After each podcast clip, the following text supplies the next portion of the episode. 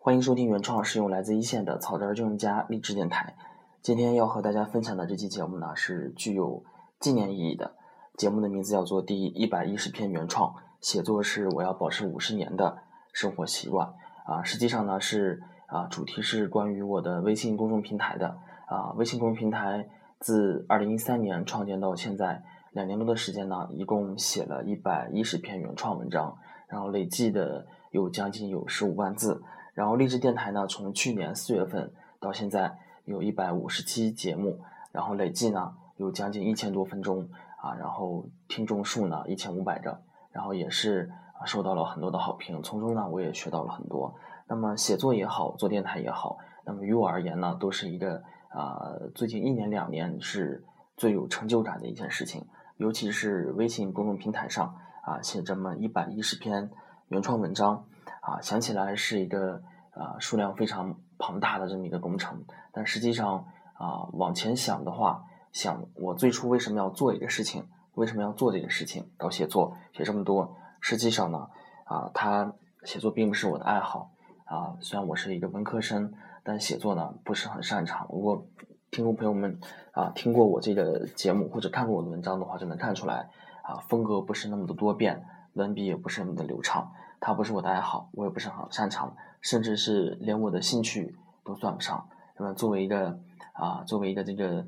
男客户经理，我的工作是银行的信贷员。作为一个男客户经理，写作其实是和我是很难沾上边的。那为什么会写呢？实际上呢，啊，为什么会孜孜不倦的去坚持这么长时间啊，去写十几万字呢？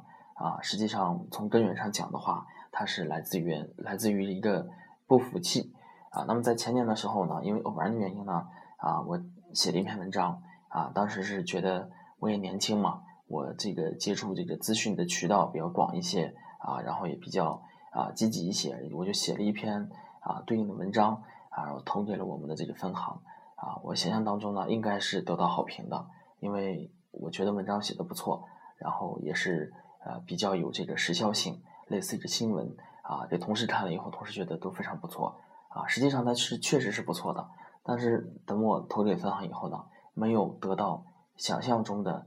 啊，一个回应啊，可能就是文章被刊发出来，但是没有人去讨论这个事情。我当时抱着极大的希望啊，但是呢，是非常的失望。当时呢，我就想说啊，我一定要把这个事情坚持做下去，我一定要写，不停的写，直到有，直到有一天能被这个领导啊看到的那一天，被别人肯定的那一天。所以说呢，一开始呢，实际上是啊偶然的机会。啊，让我觉得我应该赌这口气。实际上呢，根源是赌气。但是呢，我当时就想说，如果想说想持续写的话，啊，嗯，肯定不会像第一篇文章啊那么随意。当时是偶然灵感或者偶然读了一个新闻啊，开始写文章。那么真要说坐下来啊，持续不断写的话啊，你的话题对吧？你的时间安排，你的这个写作能力，这方面都要得到加强，有计划，有安排。所以说当时呢。想了这么一期，计划了一段时间，说那就写吧。从这个价值，从这个投入产出比来综合考虑的话，那就开始写业务吧。因为我本身做的这个呃岗位呢，它是一个在国内来说呢，它是一个比较知名的这么一块业务品种。所以说呢，我准备从这块写起。无论说是作为业务总结，还是说和别人去交流分享，还是来证明我具备这样的能力，都是一个不错的选择。然后呢，我就。开始在写这些东西，然后就不停的写，但但是光写业务是非常枯燥的，就像你天天吃肉啊，肉是非常有营养的东西，那也不行，偶尔要换换素啊。所以说呢，在当中呢也穿插了一些我对生活的一些感悟，因为我作为一个上班四五年啊，正是处在这么一个啊非常有理想，但是又被现实无情打击，让我充满了啊这样那样的情绪，这样那样的想法啊，或者说是。通俗一点，各种抱怨想吐槽，然后呢，就准备和大家去分享啊，我在工作当中的一些感悟啊，可能是关于员工心理方面的，或者是对生活啊，关于自己的价值观啊，对自己对事情的理解，对新闻的评价等等。后来呢，就写文章呢啊，就发现写的话题呢就是越来越广。然后在写的过程当中呢，从业务到生活感悟，又到后来微信出来以后呢，我对微信的实践。啊，也把它写进去，然后写了一些啊关于银行和微信或者这儿银行和新媒体工具啊这儿交叉的啊这么一个啊自己的一个经验，然后把它啊继续再写，然后后来一开始写，不停的写，一下子就啊停不住手了。啊，写的范围越来越广，把自己业务总结完，又开始写公司的这个呃小微业务品牌，到公司的文化，到客户经理的素质，尤其是从去年开始，一下子写的啊，可能是写的是我们有这个打篮球，就是说有手感比较好，写的手热了，一下子就没停住啊，越写越多，越写越多。那么本来一开始呢是赌气啊，先把文章写好给大家看，那么到后来。发现写作是一件非常有意思的事情，到后来就忘了。一开始写的时候就想写那些比较高大上的话题，写那些比较大家容易讨论的话题。到后来写的比较有意思了以后，就是自己想到什么就写什么，然后把这个赌气这事情就忘了啊。可以说初衷上是赌气，但实际上呢，后来就完全成为了一种个人的习惯，也可以把它说成是兴趣和爱好。那么一直不停不停的写，突然就发现。我写业务的文章，发现我虽然做了三五年的客户经理，我以为我经验非常丰富了，但是在写文章，想要静下心来说，我到底掌握了多少，我到底对这个业务理解有多深的时候，才发现我原来啊还是一个门外汉，还是一个新手。以前做就是啊没有脑子的去做啊，专注于销售，专注于获客啊做业绩，但是从来很少是坐下来讨论一下，说咱们这个事情到底该怎么做，哎怎么去哎当中的理念是什么。如果说还一个新鲜的人过来，你给他讲这个事情的话，哎，这个事情怎么去讲？所以说呢，写作让我突然觉得，原来自己有这么多的不足。咱们在写以前呢，发现好像感觉自己什么都懂。那么一边写呢，一边总结呢，发现自己好多的地方都不懂。那么在写的过程当中呢，啊，认识了很多的高人。那么在呃此之前呢，啊，也许是因为啊我工作的这个地方还是比较偏远，或者说本身我交际的圈子比较窄，我总认为说。就我目前的这个状态啊，就我这个年龄啊，我认为我还是算是不错的。无论是是啊外面的，或者说是啊内面，就是里面的这个经，就是学学识，对吧？啊，这个见识这方面啊，对自己还是基本满意的。那么通过写作呢，认识好多朋友，也认识到了和我境况差不多的，但是他们是非常非常优秀的啊，就是他们的眼界，他们所能达到的程度啊，让我一下子觉得我还得。啊，继续努力，我还得加把劲儿啊！确实高人太多了。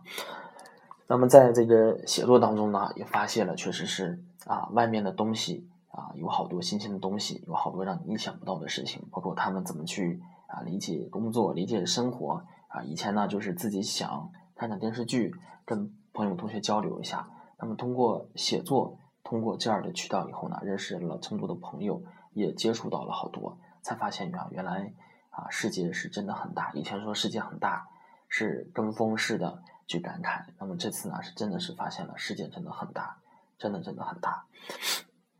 那么后来呢，就发现写作呢，哎，真的是给我带来了这么多的好处。一方面是让我能自我审视，发现自己的不足。那么以前呢，呃，是最早说是想要写这些东西呢，也有一部分的考虑，就是说平时看阅读比较多，实际上产出非常少。那么前几年呢，我一度担忧说老看不写，这样的话其实阅读是没有意义的。那么从前年开始呢，啊，反而又走向了另一个极端，就是写的多，看的少。当然也有好处，就是说啊，通过写呢，让自己的阅读更加有针对性，啊，更加有针对性。有好多书自己看了一遍，自己啊碰到了类似的事情，自己写完以后再回头再去看这本书的时候呢，感悟就不一样。感受也不一样，有好多的好多好多类似的事情，所以说呢，写作就成了一个啊自我审视的啊这么一个工具啊，或者说是啊这么一个方法。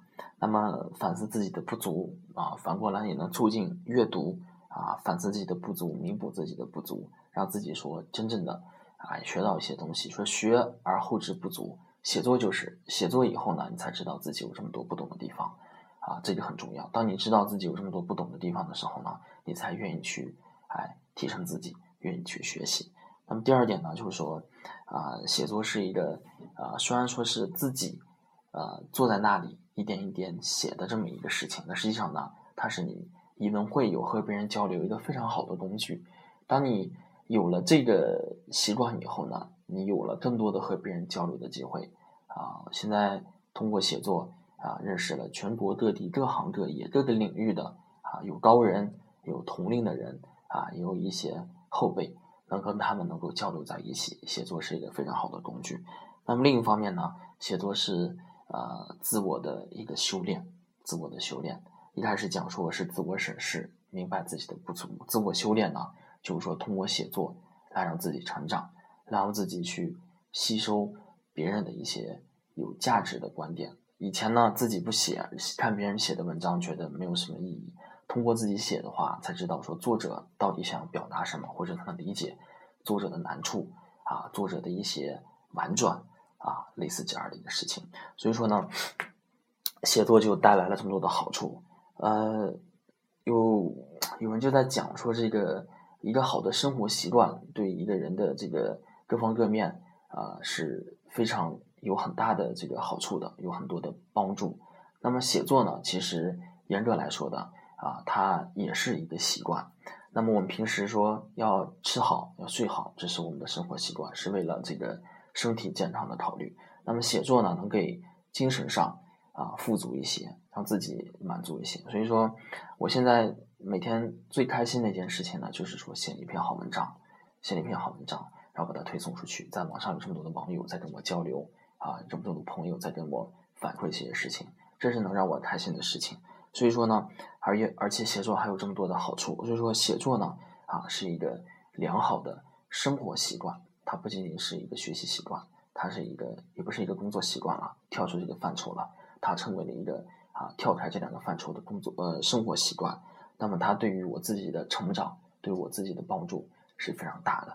所以说呢，我为什么说第一百一十篇原创文章啊，我要这么有这个呃声势浩大，可以说是专门写一篇文章来啊，在这个节点上，然后纪念一下啊，来说写作是我要保持五十年的生活习惯，因为我也啊很明显的感觉到了，把它当做生活习惯去坚持五十年的话，对我自己的一个量变啊，再达到质变。啊，它的一个帮助是非常大的。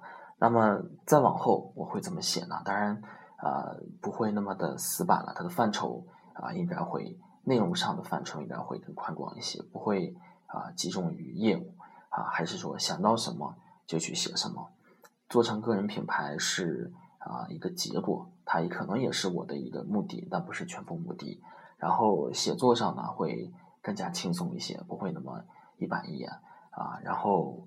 在写的中间呢，也会和这这些前辈啊，和他们会多学习，无论是他们的想法，还是他们的思路，或者说更具体的一个写作的技巧和能力啊，都会写。以后每周都会有一篇读书笔记和大家分享，就是我读这些大牛们的呃感悟、业务总结，我自己学到了什么，专注于这个写作方面，对吧？就类似这些事情。所以说呢，这个电台的这个写作是要保持五十年的生活习惯啊，大概就是这样的这么一个内容啊。往后呢，但是我希望通过写作呢，能认识更多的朋友，我有更多的成长啊。那这一片电台呢，这电台呢啊，就是这么多的内容啊。那么这个节目呢就是这样，谢谢大家。